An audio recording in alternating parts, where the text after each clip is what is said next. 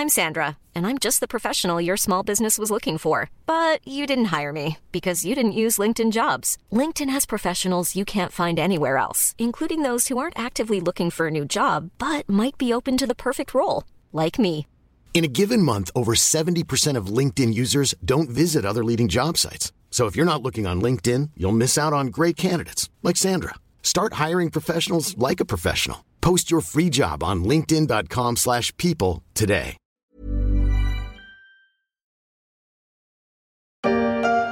C'est un moment ô combien symbolique pour Volodymyr Zelensky. Le président ukrainien et la première ministre danoise à bord d'un cockpit de F-16. Au total, 61 avions de combat seront livrés à l'Ukraine. Les Pays-Bas en ont promis 42. 19 autres seront en provenance du Danemark. Une première depuis le début de l'invasion russe. Cette décision a été chaleureusement saluée par Volodymyr Zelensky.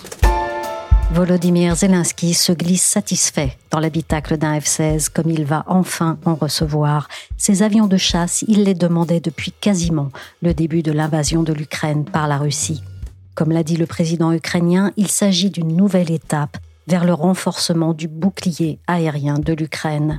Une autre étape serait peut-être pour lui de bénéficier du dôme de fer israélien, ce système de défense conçu à l'origine sur mesure pour protéger Israël des roquettes tirées depuis la bande de Gaza. Rien n'est moins sûr, on va voir pourquoi, mais l'Ukraine n'est pas la seule à le convoiter. À la vue du déroulement de la guerre qui se mène en Europe, beaucoup de pays se disent qu'ils pourraient bien en avoir besoin.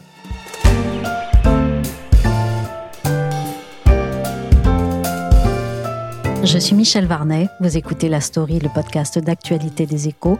Pour ce dernier épisode de la série sur la course à l'armement, on va comprendre comment le dôme de fer est devenu une pièce maîtresse de la défense israélienne. Un seul objectif pour l'Allemagne, se protéger de la Russie. Nous devons tous nous préparer au fait que nous avons un pays voisin qui est toujours prêt à utiliser la force pour défendre ses intérêts. Une délégation de députés allemands vient d'arriver en Israël, car le pays a développé son propre système pour intercepter les roquettes en provenance du Liban et de la bande de Gaza. Ça, c'était en mars 2022, peu de temps après le choc de l'offensive russe sur l'Ukraine. Un an et demi plus tard, les États-Unis viennent de donner leur feu vert à l'achat par l'Allemagne du système israélien de défense antiaérienne. Ça fâche un peu la France qui aurait préféré que soit privilégiée la souveraineté européenne en matière de défense. Mais l'affaire est faite pour un montant de 3,5 milliards de dollars. C'est simple, c'est le plus gros contrat d'armement jamais conclu par Israël. L'Allemagne va se doter d'Arrow 3, la version pour missiles longue portée du désormais célèbre dôme de fer israélien. Un drôle de nom pour une arme, j'ai demandé à Anne Bauer, grand reporter spécialiste des questions spatiales et de défense, ce que ça disait de son fonctionnement.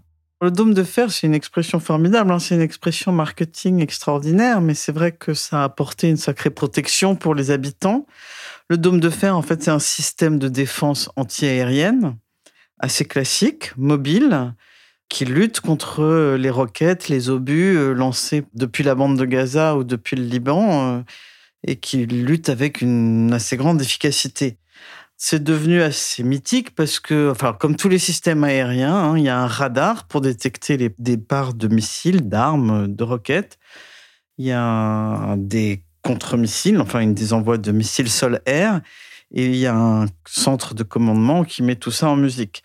Par contre, ce qui est effectivement assez bluffant dans ce système israélien, c'est qu'il peut traiter beaucoup de cibles en même temps, et c'est plutôt l'intelligence artificielle ou le, système de commandement qui est derrière, parce qu'il peut trier, euh, il détecte les départs, il calcule quasiment en temps réel où est-ce qu'ils vont arriver, et ainsi il peut trier euh, sur lesquels il faut tirer et sur lesquels on sait pas la peine de tirer parce que c'est des tirs qui vont finir dans la mer ou dans une zone qui n'est pas habitée ou qui ne vont mettre en danger qu'un mouton ou qu'une vache, si je puis dire. Et donc, euh, comme il est toujours très coûteux de se défendre face à des menaces, ça permet d'économiser sur les contre-tirs, si on peut dire, et de les calculer en temps réel très vite. Autre avantage du système, c'est que ça peut avertir la population. Donc la population aujourd'hui, s'il y a une alerte, Bon, il y a une alerte, ça sonne. Les Israéliens sont entraînés, hein, c'est pas des Français. Hein. Ils ont des codes, ils sont entraînés, ils ont leur portable, ils ont des applications, ils ont des montres connectées. Ils voient tout de suite à la seconde presse s'il y a une alerte. Mais cette alerte, elle peut leur dire écoutez, vous, vous êtes dans une zone où pas de souci, vous continuez vos activités, il n'y a pas de danger, on va intercepter les missiles. Et le pays est découpé comme ça en 200 zones à peu près, et on peut être tranquillement sur la plage et regarder euh, des missiles se faire intercepter. Euh, j'exagère un peu, mais c'est un peu l'image que ça donne, parce que c'est 20 ou 30 kilomètres plus loin. Anne, vous parlez d'intelligence artificielle, c'est donc très récent la mise au point du dôme de fer? La technologie s'est développée à partir des années 2010 dans les, en 2006, il y a eu un conflit entre Israël et le Liban où, où pour la première fois, le Hezbollah a essayé des, ce qu'on appelle des tirs de saturation. Donc, l'attaquant, le Hezbollah, il, envoie le plus de patates possible, si je puis dire. Alors, comme disent les, militaires, ils disent euh, ils n'ont pas des armes super sophistiquées, elles viennent pas de très loin, hein, elles viennent de l'autre côté de la frontière, mais c'est euh, la technique du, tir de patate, quoi. Et là, quand il y en a beaucoup, beaucoup, euh, généralement, il y en a toujours qui passent et qui mettent en danger la population. C'est une stratégie de la terreur, hein, de la menace, qui est qu'on voit aussi à l'œuvre euh, ailleurs en ce moment. Et donc, depuis que ces systèmes ont été mis en œuvre, appliqués, enfin, apparemment, ils marchent pas mal. Ils interceptent les roquettes les plus dangereuses dans le ciel, ça limite quand même beaucoup les dégâts. Alors, on peut toujours être blessé par un débris, hein, c'est un peu le désavantage, ça peut être ça, c'est que c'est des armes à courte portée, elles sont effectivement détruites dans le ciel, pas très loin, et donc il peut y avoir quand même des débris qui, qui blessent les gens, c'est souvent ce qui se passe. Quoi, pour Mais ça apporte une, comme Israël est un pays petit, ils ont développé une, puis deux, puis trois, puis quatre. C'est mobile, on s'est monté sur camion, hein, les défenses euh, sol-air. et donc, ça peut être euh, envoyé très rapidement. Et il en faut, euh, je pense, enfin, on dit, tout ça n'est pas public, hein, c'est des chiffres qui sont quand même classés défense, mais on dit qu'avec une quinzaine de, de batteries mobiles, ce qui est quand même un gros investissement, ça coûte cher, mais ils arrivent à, entre guillemets, faire ce qu'on appelle le dôme de fer, cette image du bouclier, de la bulle de protection qui fait que euh, on peut toujours envoyer des trucs sur la tête des Israéliens. Ils vont se défendre. Nous sommes à 10 mètres du lanceur de missiles. Et maintenant, vous pouvez voir comment nos missiles neutralisent les roquettes une par une. Encore une, et encore une, et encore une autre. Déployé au milieu d'un champ, cette seule position compte trois lanceurs, chacun équipé de 20 missiles intercepteurs. Le système est relié à un super ordinateur qui calcule précisément les trajectoires des roquettes ennemies.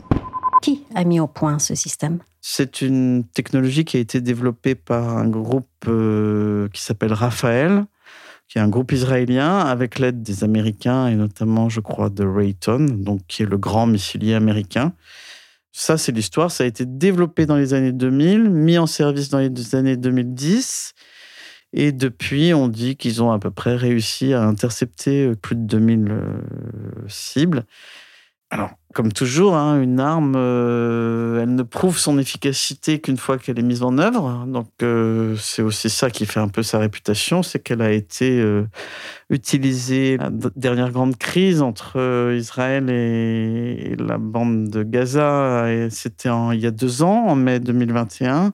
Je crois qu'il y a eu quelque chose comme 400 roquettes tirées et très peu de dégâts. Et ben, après, et, là, en mai dernier, on dit qu'il y en a à peu près un millier qui ont été tirés, qui sont un peu artisanales, hein, qui sont des trucs pas très chers et qui sont tirés à moins de 70 km. Hein, mais bon. Et il y a eu, comme je vous dis, deux tués et sept blessés. Donc c'est quand même. Euh, bon, le gouvernement affiche toujours des résultats en disant qu'il a. Alors je crois que la dernière fois qu'il avait euh, intercepté 91% des cibles euh, qu'il voulait atteindre. Cette défense efficace, est-ce qu'on peut dire qu'elle a mis le pays sous cloche? Alors non, on met jamais un pays sous cloche. Alors c'est la difficulté. Plus on monte sa défense, plus l'ennemi euh, monte, euh, enfin développe son épée. Et donc euh, le système du dôme de fer, c'est vraiment comment dire du sur-mesure pour Israël, qui est un tout petit pays entouré d'ennemis, dont au sud le Gaza où il y a toujours des le Hamas attaque hein, et le djihad islamiste palestinien. Enfin bon. Il Au nord, enfin, c'est pas le Liban l'ennemi, mais c'est le Hezbollah au sein du, Liban, qui a quand même, euh, d'après euh, les services militaires israéliens, euh, en stock à peu près 150 missiles de toutes sortes. Et c'est le système pour l'agression immédiate des voisins, si vous voulez. C'est la protection pour le système d'agression immédiate. C'est ce qu'on appelle la défense courte portée. Mais pour une défense aérienne, il faut avoir euh, ce qu'on appelle du multicouche, c'est-à-dire pouvoir se défendre contre plusieurs types de missiles, d'obus, de roquettes, d'armes. Et donc, euh, dans ce système, on ne peut pas avoir juste. Israël ne se contente pas d'avoir juste le dôme de fer. C'est-à-dire que bah, l'ennemi, à ce moment, l'inquiétude maximum euh, d'Israël, hein, c'est l'Iran qui arme l'Hezbollah qui l'arme en Syrie, au, Liban. Et comme chacun sait, l'Iran a développé une panoplie de missiles de moyenne et longue portée absolument incroyable. Et donc, face à ces nouvelles armes de l'Iran, Israël est aussi obligé de développer des nouvelles défenses antiaériennes, des nouvelles armes de défense antiaérienne. Et c'est une course constante.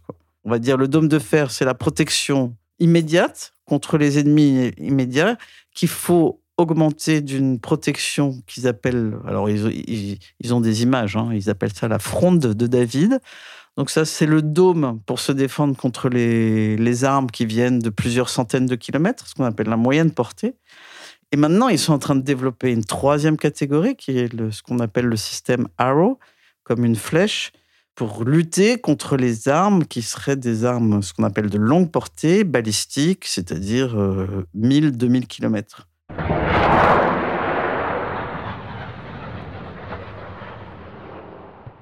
La défense en Israël, c'est un gros budget et un gros secteur industriel? Ben, La défense en Israël, c'est vital pour le pays. Hein. Donc c'est un gros budget depuis la naissance de l'État comme l'a fait remarquer le ministre de la Défense israélien en visite au Salon du Bourget.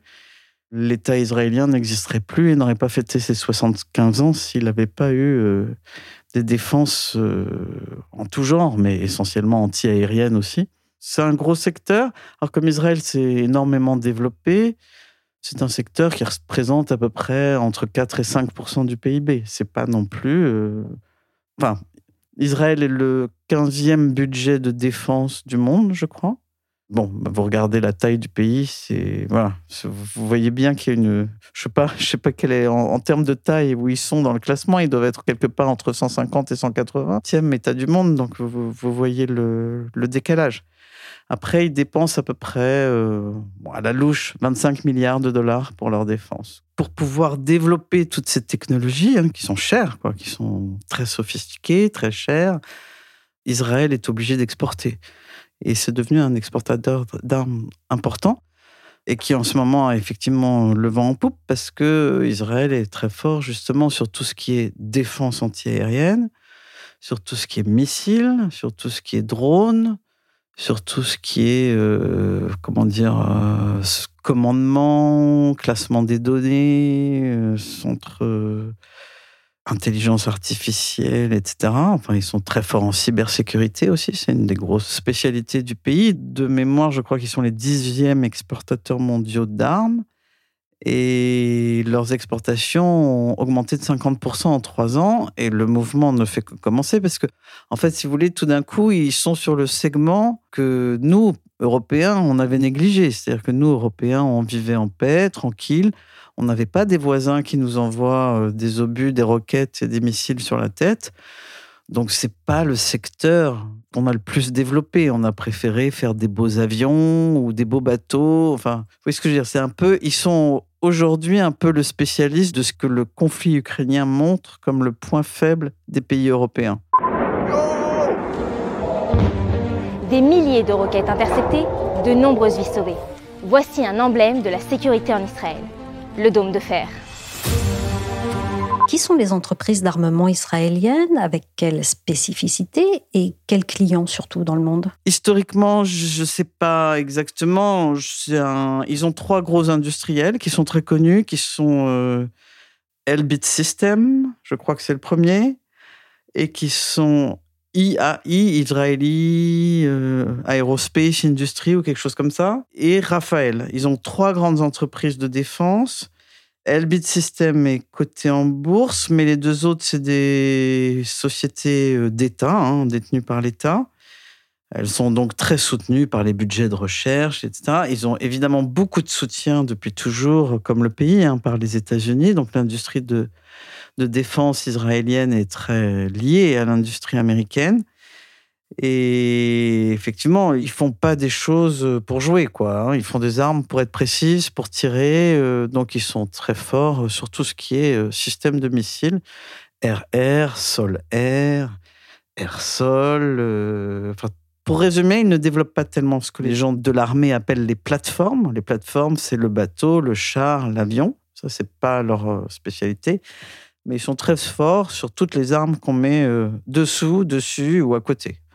Et à qui vendent-ils le plus? Ben, Ils vendent euh, beaucoup à l'Europe. En ce moment, hein, c'est leur principal client. Et ils ont, euh, depuis la signature des accords d'Abraham, ils ont enregistré un boom de leurs ventes euh, dans les pays avec lesquels ils ont fait ces accords. C'est des accords dans lesquels les Émirats arabes unis, le Maroc, je ne sais pas tous, reconnaissent l'existence d'Israël et veulent nouer des relations plus apaisées avec Israël.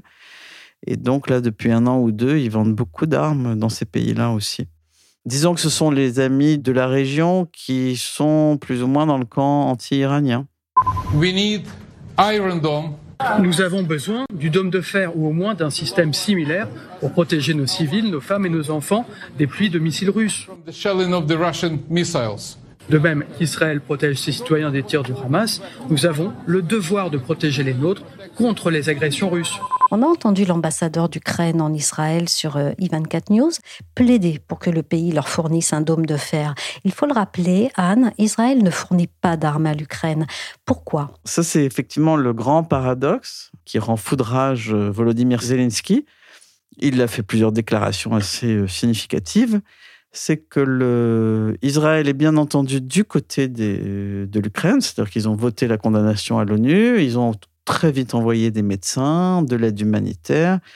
Ils ont recueilli, je crois, euh, au, tout début de la guerre, quelques 20 000 Ukrainiens qui sont venus euh, tout de suite, qui ont été accueillis euh, en Israël, etc. mais ils ne veulent pas fournir d'aide militaire. Alors pourquoi est-ce qu'ils ne veulent pas fournir d'aide militaire? C'est parce qu'ils sont voisins bah, de la Syrie. La Syrie, aujourd'hui, elle est armée ou contrôlée plus ou moins par les Russes. Et donc, ils craignent de prendre parti pour l'Ukraine va les emmener dans un conflit avec la Russie qu'ils ne peuvent pas se permettre, puisque en Syrie, euh, le Hezbollah, l'Iran, etc., ne cessent d'armer des mouvements anti-israéliens.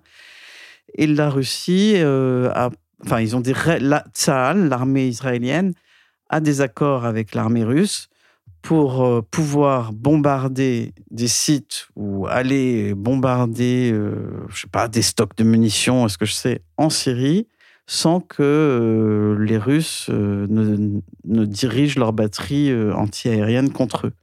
Donc c'est très concret, hein. tout simplement, ça veut dire qu'il y, y a un avion de chasse qui peut démarrer, un F-35, un F-16, peu importe, d'Israël, partir, être cinq minutes plus tard au-dessus de la Syrie, tirer et revenir sans que la Russie ne réagisse. ça veut dire que concrètement, la Russie qui a des batteries euh, anti-aériennes sur l'aéroport euh, à côté de Damas et dans d'autres régions, elle laisse ses batteries en veilleuse quand elle sait que les avions euh, israéliens passent. Et donc, c'est une question de survie pour Israël. Hein. Pour eux, la menace immédiate, elle est là, hein, c'est celle de leurs voisins. Donc, c'est vrai que pour l'instant, ça les a rendus très timides dans leur soutien à l'Ukraine. Bon, alors petit à petit, euh, on dit qu'ils vont peut-être quand même les aider avec quelques systèmes d'alerte, parce qu'ils ont quand même des, points forts, mais pour l'instant, les systèmes antiaériens qui sont euh, donnés à, l'Ukraine viennent euh, de France, d'Allemagne ou des États-Unis. Et ce dôme de fer, il semblerait que l'Ukraine ne soit pas la seule à en souhaiter un. Ben, oui, alors en fait, la Russie a attaqué il y a 18 mois l'Ukraine. On voit bien ce qui se passe quand on domine plus le ciel aérien. On, est quand même dans une situation de dominer. La guerre euh, nouvelle, c'est euh, des drones, des avions, des missiles qui sont tirés de partout. Euh, il n'y a, plus de, a plus de barrière de distance, si vous voulez. Donc, si on n'a pas d'armes antiaériennes, on est fragile. Donc, les pays européens qui avaient désinvesti du militaire, essentiellement les Allemands, qui n'ont très peu financé. Euh, bon, pour eux, là, ils avaient, on va dire, une, armée gadget, j'exagère, mais enfin, c'est un peu ça. Et puis aussi, les voisins, comme les Polonais, les pays baltes, etc., ont pris peur. Ils ont, ils, ont peur. Donc aujourd'hui, ils rêvent d'un système comme le dôme de fer, en se disant, mais si jamais, puisque finalement, le danger s'est rapproché, même s'ils ne sont pas en guerre avec la Russie aujourd'hui, le danger s'est rapproché. Après, c'est un peu aussi une illusion, hein, parce que, comme je vous l'ai expliqué, le dôme de fer, c'est un système qui est adapté à un pays qui est petit, hein, qui a, je ne sais plus le nombre de mètres carrés, enfin de kilomètres carrés, mais en gros, ça a la taille de deux départements français. Hein. Là, on parle de la protection de l'Europe, donc euh, c'est pas tout à fait les mêmes enjeux ni la même taille. Merci à Anne Bauer, grand reporter aux échos. La story s'est terminée pour aujourd'hui et les séries d'été, c'est terminé pour cette année. La story repasse en mode actualité dès lundi prochain où vous retrouverez Pierrick Fay au micro. Cet épisode a été réalisé par Willigan. Vous pouvez nous écouter sur toutes les plateformes de podcast et de streaming comme Apple Podcasts, Spotify, Google Podcasts, Castbox ou Deezer. Abonnez-vous pour nous suivre.